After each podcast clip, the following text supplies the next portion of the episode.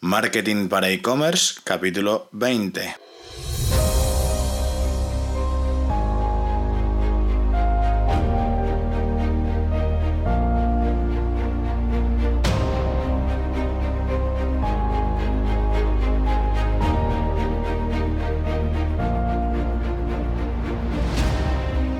Buenos días y bienvenidos a este capítulo número 20 de Marketing para e-commerce, un podcast semanal dedicado al marketing digital orientado al comercio electrónico, donde trataremos diferentes técnicas y estrategias para mejorar tu tienda online. Mi nombre es Iván Bellido y soy consultor e-commerce. Hoy es jueves 27 de julio de 2017 y madre mía, ya se ha pasado el mes de, julio, pero vamos volando.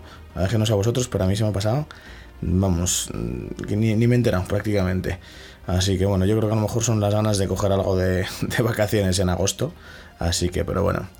Em, bueno, antes de empezar con el tema de hoy, pues eh, como siempre os invito a reservar la guía de 7 estrategias para aumentar vuestras ventas en ivanbellido.com barra guía aumentar ventas. Y como siempre, si necesitáis mis servicios, bien de consultoría y bien de implementación para vuestra tienda online o para vuestro negocio online, entrad en ivanbello.com barra contacto, rellenéis el formulario y vemos eh, cada uno de, vuestros casos, ¿vale? Bueno, pues eh, sin más vamos a pasar al tema de hoy. Hoy vamos a tratar un tema, mm, yo creo que es bastante chulo, eh, que es la experiencia de cliente. de hecho, bueno, trataremos algunos, veremos algunas pinceladas de, usabilidad del famoso UX eh, que, tan en boca está de, todo, ¿vale? Pero que al final eh, no deja de ser la experiencia de, usuario, ¿vale? Eh, de hecho, vamos a dividir un poco la, charla de hoy entre, vamos a hablar de usabilidad para, la parte de la web, Vamos a hablar también sobre la experiencia de cliente a nivel del contacto que nosotros tenemos con nuestros eh, clientes, de los envíos del pedido y por supuesto del servicio eh, postventa. Al final, ¿qué pasa? Que normalmente cuando decimos experiencia de cliente, yo creo que casi siempre nos, centramos en, la parte de web, ¿no? De pues que el diseño sea muy chulo, que sea fácil, que sea, o sea, que el cliente le, sea muy intuitivo, tal. Pero al final no debemos olvidar que la experiencia de cliente es el conjunto global desde que el cliente se pone en contacto con nosotros eh, a través de nuestra web, entrando en nuestra web, nuestra, por primera vez nuestra web, hasta que el cliente recibe su pedido en casa y todo eso, bueno, pues eh, tiene que estar eh, todo pues eh, en perfectas condiciones, todo le tiene que ser bueno para que al final, pues, pues eso, la experiencia que tenga sea buena y, quiera repetir, ¿vale? Porque al final, yo creo ya lo hemos comentado en anteriores ocasiones, ¿qué pasa? Que si realmente tú, a ver, tú tienes un producto muy bueno, tienes de hecho un precio muy bueno, pero si al final la experiencia que ha tenido el cliente al hacerte un pedido no ha sido buena, lo normal es que no te vayan a comprar, porque lo normal es que cojan y, busquen otro proveedor y lo normal es que al final pues, pues protesten porque yo qué sé, pues si le llega el paquete eh, eh, roto o le llega el producto lo que le hemos enviado resulta que no es lo que le ha pedido, cosas de ese tipo, ¿vale? Pues eh, al final eso es una mala experiencia y eso son muchas papeletas para que no nos compren en, una segunda vez, ¿vale? Entonces, bueno, por un lado, hablando de la parte de usabilidad de la web, ¿vale? lo primero, fundamental, el famoso VPO, el, Web Performance Optimization. Es decir, que nuestra web cargue rápido, que esté bien optimizada a nivel de, servidor. Pues eh, ahí hablamos mm, de cosas del tipo tener un buen alojamiento. Yo creo que esto lo hemos comentado y de hecho lo habréis oído hasta la saciedad. De vamos a intentar tener un alojamiento eh, que, sea capaz de soportar los recursos que necesita nuestra web. Si lógicamente no es lo mismo una web, o no son los mismos requerimientos, una web que tenga, eh, por ejemplo, un solo producto un servicio y un carrito de la compra, a una base de datos de 50.000 mm, productos o de 10.000 productos o de X.000 productos, ¿vale? Entonces, lógicamente, pues el alojamiento tiene que ir en línea con eso. ¿Recomendaros algunos?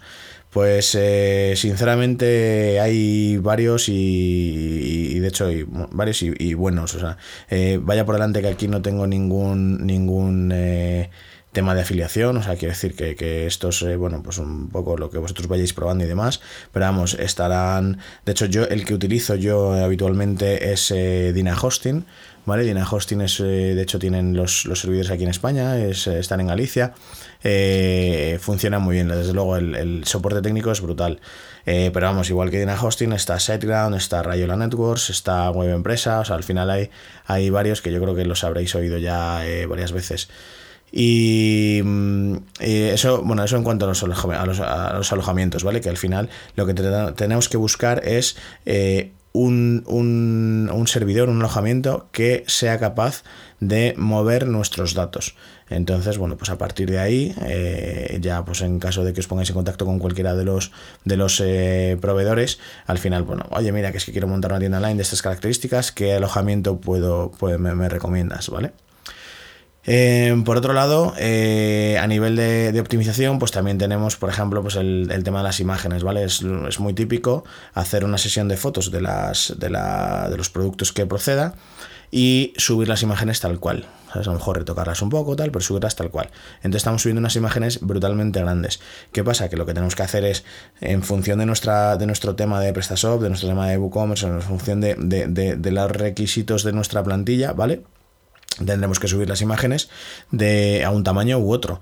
Entonces es absurdo subir la imagen a, un tamaño brutal porque al final cuando lo va a mostrar la, tienda online eh, lo vamos a mostrar a un tamaño concreto y va a ser mucho más pequeño de lo que hemos subido, ¿vale? Entonces ahorremos espacio y ahorremos eh, rendimiento eh, por ahí, ¿vale?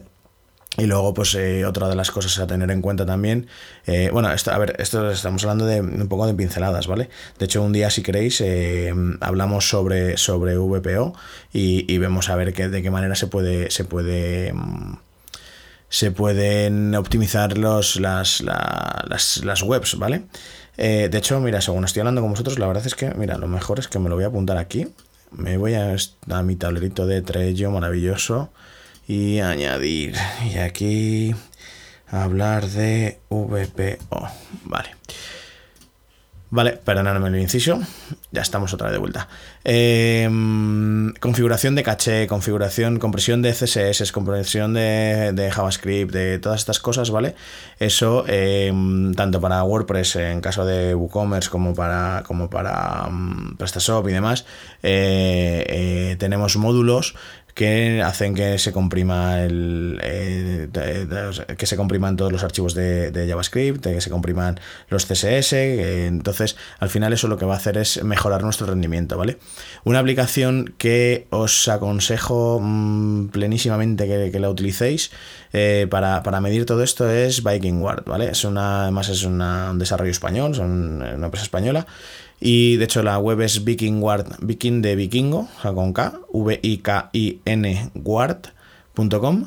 Y, mm, y ahí la verdad es que, mira, tienen un módulo gratuito que lo puedes instalar tanto en WordPress como en PrestaShop y la verdad es que mira, te, mide, eh, pues por ejemplo, las caídas que ha tenido la web, las veces que está operativa, o sea, las veces que ha dejado de estar operativa, eh, te compara tu velocidad de carga con respecto a webs de la competencia. O sea, al final la verdad es que está súper chulo. Entonces, bueno, os, recomiendo que lo, que lo, que lo probéis. Eh, más cosas de usabilidad web. Eh, por supuesto, por supuesto, por supuestísimo, tiene que ser multidispositivo, ¿vale? O sea, de nada nos sirve tener una web preciosísima para escritorio cuando resulta que el 60% de nuestras compras vienen a través de móvil, ¿vale? Entonces, eh, tiene que ser multidispositivo, tenemos que, adaptarla y de hecho, además, eh, tener siempre en cuenta cuando vayáis a, preparar vuestra o adaptar vuestra tienda online el, concepto del, mobile first. O sea, eh, no, sé si es tan, tan, tan así, ¿vale? Pero la idea básicamente es que tengáis en cuenta eh, el uso de, de vuestra web en escritorio y el uso de vuestra web en móvil. Eh, esto, por ejemplo, lo podéis ver, que hemos hablado también de esta aplicación con, con Hotjar, ¿vale? Eh, podéis ver exactamente, podéis hacer grabaciones de los de los eh, de, las sesiones de los clientes, ¿vale? De los usuarios que acceden a la web. Y entonces a partir de ahí podemos analizar y podemos tomar em, muchas, muchas decisiones, ¿vale? Entonces, os pongo un ejemplo. este es el típico ejemplo para que entendáis el, concepto de, lo que me refiero con lo de la versión móvil. Em, por ejemplo, una página de un restaurante, ¿vale? Eh, para móvil, para escritorio tendrá un, un, contenido, porque de hecho a lo mejor estamos buscando más pues qué tipo de restaurante es, quiero ver fotos del restaurante, mm, quiero ver la carta tranquilamente para ver qué carta, qué, qué menú van a tener tal, y sin embargo el uso en, una en un dispositivo móvil, ¿vale? Eh, quizá lo, lo, que más me puede interesar es eh, tener la reserva de mesa eh, a primera mano, ¿vale? Entonces que yo según entre vea eh, de qué es el restaurante y pueda reservar rápidamente. Entonces es un poco lo que me refiero, ¿no? Con el uso de, de, los móviles. O sea, tener en cuenta el, el, qué uso se le puede dar a vuestra web desde el móvil y facilitar las cosas al usuario. Entonces, sea, que si por ejemplo quieren comprar unas zapatillas que no le compliquéis con 20 clics porque al final el móvil es mucho más farragoso, ¿vale? Entonces que, tengáis en cuenta eso a la hora de, diseñar vuestra web para, móviles, ¿vale? Em, por otro lado, navegabilidad. Eh, bueno, aquí también meto en navegabilidad al final un poco también el layout, ¿vale?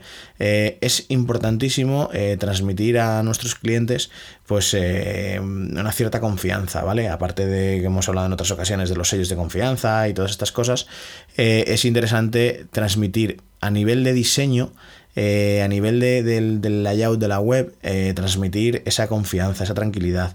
Eh, pues por ejemplo, usando diseños limpios, no, no, o sea, tratar de evitar las páginas recargadas. A ver qué pasa, que al final, joder, pensarlo vosotros mismos cuando entréis en una web, ¿vale? Si veis una web totalmente deslavazada, con un diseño que, que es bastante cutre, que no tiene ni pies ni cabeza. Al final eso mm, os echa un poco para atrás, ¿no? Sin embargo, si veis una web que es bonita, que está limpia, que, es todo como muy fácil, todo como muy navegable, todo como muy tal, pues al final eso, al final es gustoso, hay que decir, te, eh, te, transmite mucho más que la, que la otra web, ¿vale? Pues eso, tenerlo claro a la hora de, de, los diseños y, y, a la hora de, del, pues eso, al final eso, del, del layout general de la, de la web, ¿vale?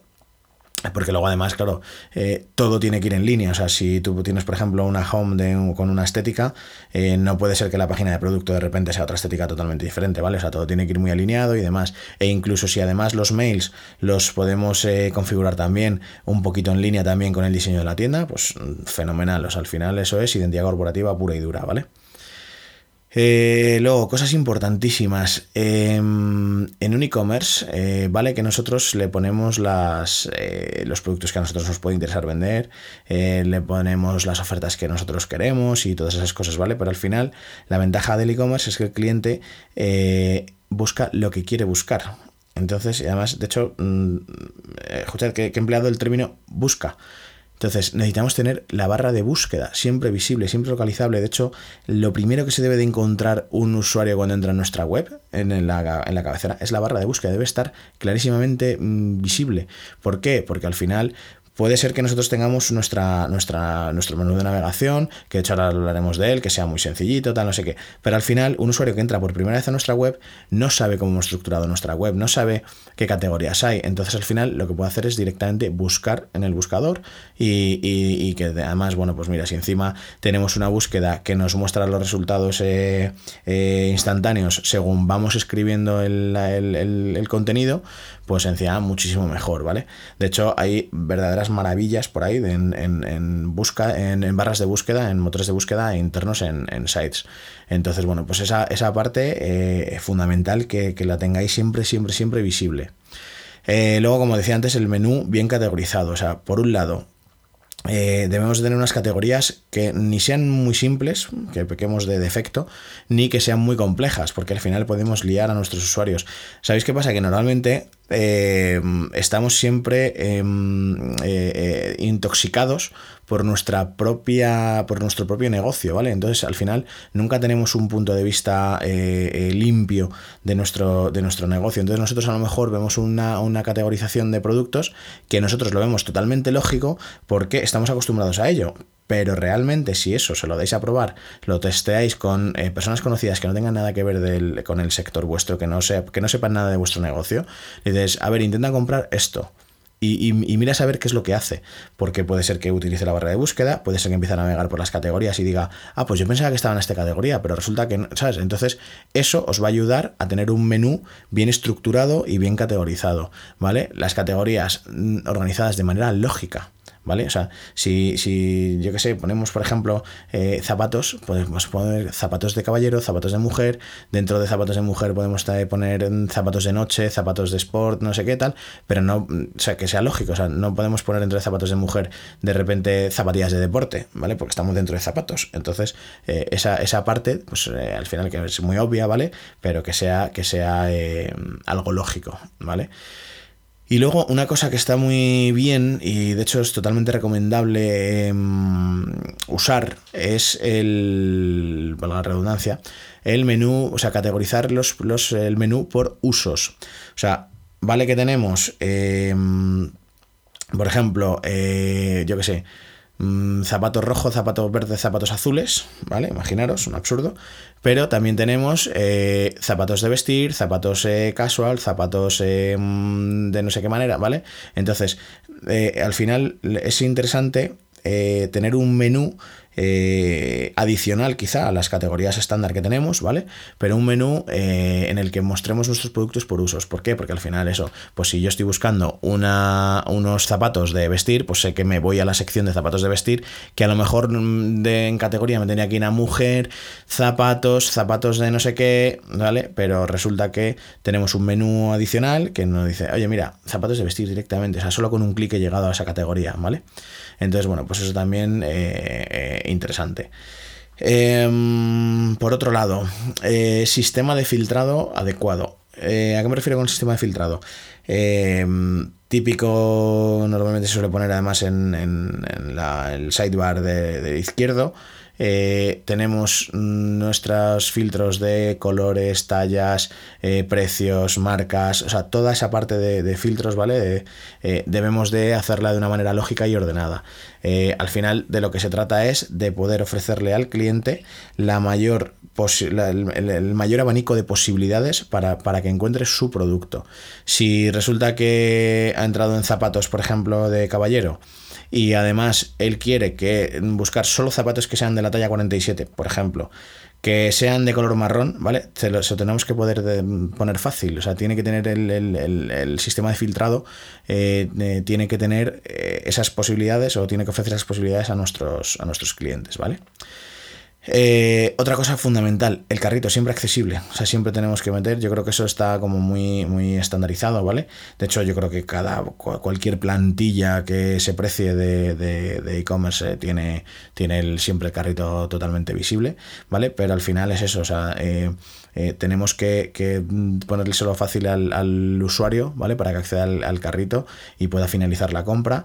Y otra cosa, por favor, no enviéis nunca, nunca, nunca al usuario al carrito de la compra según añadido un producto. Porque es que eso, o sea, quiero decir, eh, eh, lo lógico, hombre, depende de vuestro sector, ¿vale? Pero, pero lo lógico es que el cliente pueda comprar una cosa, añadir una cosa al carrito y además ver más cosas. ¿Por qué le vamos a limitar nosotros directamente eh, que vea más cosas? Eso, pues, oye, si él quiere irse al carrito, que pinche en el carrito, como lo hemos, tenemos en un punto de una manera accesible y visible y, clarísimo, él cuando quiera puede ir al carrito. No le llevemos nosotros directamente allí porque estamos perdiendo la oportunidad de que quizá añada otro producto más al, al carrito, ¿vale? Eh, ¿Qué más cosas? el uso de breadcrumbs. Eh, estos son, eh, para quien no lo sepa, el típico menú, o sea, cuando, cuando estás navegando por una web y tienes ahí como un, una, unos, un, sí, al final un, sistema de navegación que te pone ahí home, em, zapatos, mujer, no sé qué tal, ¿vale? Y tienes ahí esos iconitos, o pues al final eso, eh, de hecho, la traducción literal de, de, esto son las migas de pan, ¿vale? Porque es eh, para saber exactamente dónde estamos. El cliente debe de saber en la tienda, eh, siempre en todo momento, debe saber dónde está, debe saber en qué categoría está, qué producto está viendo y demás. Entonces, lo mejor, uso de breadcrumbs. ¿Por qué? Porque además ese mismo, mismo, esas mismas migas de pan nos permiten navegar a categoría anterior, ¿vale? O sea, todo el recorrido que hemos ido haciendo lo, podemos hacer al revés, ¿vale? Entonces eso, fundamental. Eh, por otro lado, botones y CTAs em, visibles, claros y concisos. Eh, si ponemos comprar, ponemos comprar. Si ponemos reservar, ponemos reservar. Si ponemos mm, pide presupuesto, pide presupuesto. Pero que todos los CTAs sean eh, todos perfectamente claros.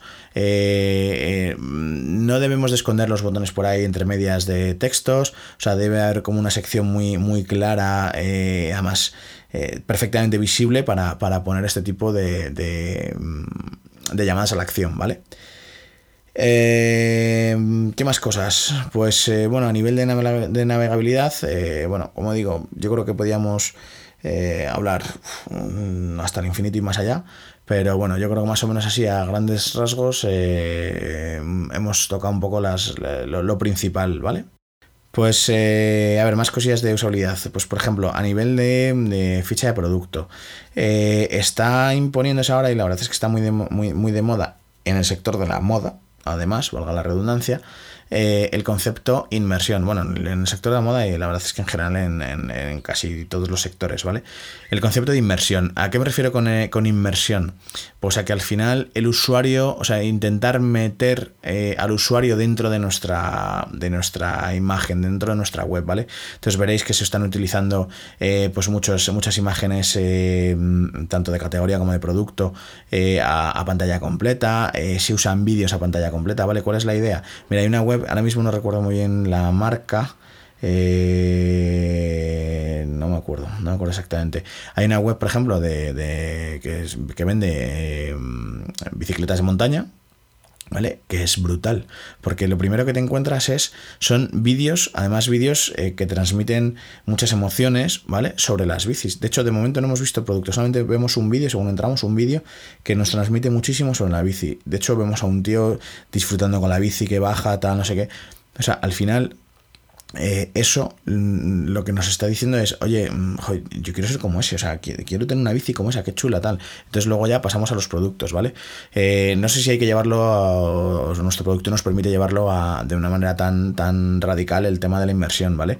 Pero al final, em, si, si, vosotros mostráis vuestra imagen eh, en grande, que, que sea lo único que vea el, el usuario cuando tal, es al final es Pensad en una tienda física. Vosotros veis una tienda y tenéis un mogollón de, por ejemplo, de ropa y cogéis una camiseta y la, tenéis en las manos y la, veis, la, la, desdobláis, la, extendéis delante de vosotros.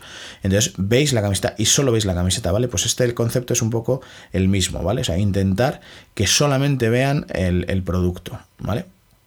Eh, más cosas. Ser totalmente transparente con los precios.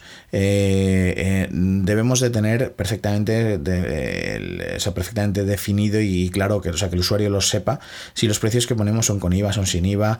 en caso de poner ofertas y promociones, tenerlas clarísimas y que el usuario sepa lo que va a pagar. De hecho, o sea, evitarlo, por ejemplo, en el carrito, en, el checkout, evitar sorpresas de cargos inesperados. O sea, si, si yo le estoy diciendo que esto cuesta 100, cuesta 100. No puedo ir luego al carrito y decir, hostia, que es que cuesta 125, porque es que, mira, he metido el 21% de IVA más 4 euros de gastos de manipulación y son 125. Pues mal, porque yo ya me he hecho la idea de que ese producto son 100 euros, ¿vale? Entonces, eh, evitar todo, todo ese tipo de, de, de, de, cosas ocultas, ¿vale? O sea, intentar ser siempre lo más transparentes posibles. Eh, y luego pasamos al, al, proceso de compra, que el proceso de compra, eh, pues al final volvemos a lo mismo, yo creo que esto lo hemos repetido ya más veces, es donde más usuarios se van de nuestra web. ¿Vale? O sea, es, tenemos muchas papeletas para que al final es, un momento doloroso, o sea, el, tener que pagar, eh, vamos a intentar hacerlo lo menos traumático posible, ¿vale? Entonces, ¿qué tenemos que hacer? Pues mm, facilitar las cosas. ¿Cómo? Pues mira, ofrecer siempre la posibilidad de comprar sin, sin tener que registrarse, eh, solicitar los datos mínimos que necesitemos. O sea, esto yo creo que está, está ya manido el, el, concepto, ¿no? Pero si, si un usuario mm, simplemente, o sea, si necesitamos solamente la dirección, de envío para, para poder enviarle nuestro producto, no le pidamos el teléfono. Si es, es, totalmente necesario pedir el teléfono. Hombre, habrá casos en los que sí, entonces vale, pídelo. Pero si no es necesario, si no es totalmente necesario, no se lo pidas. Que, que, luego ya él puede entrar en su ficha de cliente si quiere y rellenarlo y poner fotito de su cliente, si sea de su cara, si quiere. Pero no le obligues a que lo haga, ¿vale? Em, cosas, por ejemplo, como el, checkout en una sola página, ¿vale? Em, a ver, yo personalmente prefiero checkout en una sola página. Bien es cierto que hay también posibilidades de tratar de simplificar los pasos esquematizarlo de una manera muy sencillita, eh, ir paso a paso eh, en, el proceso del checkout. Em, personalmente, ya te digo, prefiero el checkout en una sola página porque al final no, le estás obligando a hacer clics al cliente, puede rellenar sus datos, puede meter eh, seleccionar la forma de envío eh, y simplemente en la siguiente página, incluso si, si me apuras, hasta, hasta que el propio proceso de pago sea en esa misma página, ¿vale? Eh, más cosas, eh, por supuesto, entorno SSL, ¿vale? Esto, o sea, SSL es el certificado de seguridad, ¿vale? Al final que vuestra web sea segura, el típico HTTPS, ¿vale? Que, que si lo vemos en el navegador nos sale un candadito ahí en verde y tal, ¿vale? Pues eso, al final lo que está transmitiendo es esa, esa confianza al usuario de, oye, nuestra web es 100% segura, no, no, va a pasar nada con tu tarjeta de crédito, o sea, no puedes meter tus datos de, de facturación, tus datos de contacto que, que están seguros y y, no va a haber ninguna, ninguna pega con ello, ¿vale? Eh, y luego, una cosa que funciona también muy bien es eh, ofrecer diferentes posibilidades de pago, diferentes métodos de pago. Hemos hablado aquí de, de, Aplázame, hemos hablado eh, de, pagos con tarjeta, pues yo que sé, pues al final tenemos Stripe, tenemos PayPal.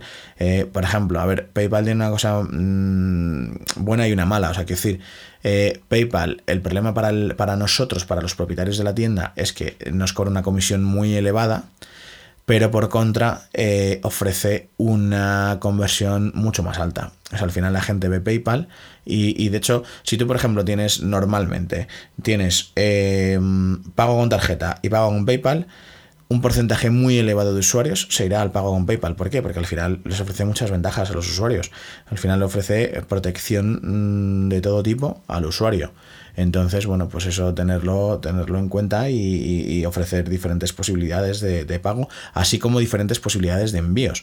Eh, no es lo mismo eh, que solamente tengamos un, mensajero, ¿sabes? Una, una, empresa de logística eh, que, nos, entregue nuestro pedido, si a lo mejor yo, por ejemplo, no quiero que me lo entreguen, yo es que a lo mejor quiero recogerlo a un punto de conveniencia o algo así, ¿vale? Entonces, eh, em, ofrecer diferentes posibilidades, ¿vale? Eso nos va a aumentar también un poco la, tasa de conversión y, bueno, pues al final un poco es el objetivo que buscamos, ¿no? Eh, bueno, pues yo creo que esto en cuanto a usabilidad eh, más o menos está un poco en, línea, ¿vale? Eh, en, cuanto a usabilidad me refiero del, del, website, ¿vale? Luego hay cosillas, bueno, como comentaba al principio, pues por ejemplo el contacto, ¿no? Al final, la experiencia de cliente al final es, un poco el conjunto global de, todo. Em, el contacto que pasa, que, nosotros, por ejemplo, si un cliente nos hace una consulta a través de nuestro formulario de la web, o si tenemos el típico eh, chat online o, este tipo de cosas, eh, debemos de, tener en cuenta cosas del tipo, oye, ¿cuánto tardamos en contestar esta pregunta? ¿O cuánto tardamos en responderle? ¿O cuánto tardamos en tal? le ofrecemos soluciones a los problemas, o sea, somos proactivos, somos reactivos, ¿cómo, cómo interactuamos con los clientes?